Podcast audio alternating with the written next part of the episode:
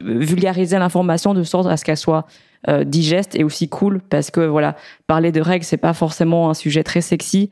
Et voir aussi comment est-ce qu'elles en parlent entre elles pour justement s'approprier euh, tous ces verbatims et comment est-ce qu'on le retranscrit euh, visuellement. Donc typiquement je pense à TikTok. Je pense que ce serait un très bon moyen pour en parler et s'approprier en fait développer peut-être un langage qui soit propre à la marque justement pour vraiment fédérer une communauté autour de ça et qu'elles se sentent moins seules en fait dans ces histoires de règles.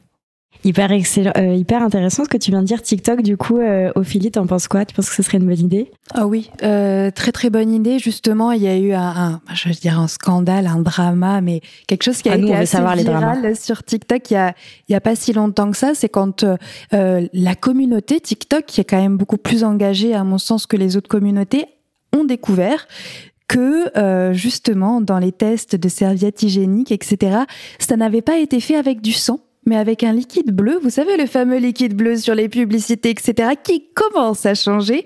Et du coup, il y a beaucoup de personnes qui ont réagi à ce sujet-là, donc je suis complètement vie euh, sur, euh, sur la partie TikTok, en effet, oui.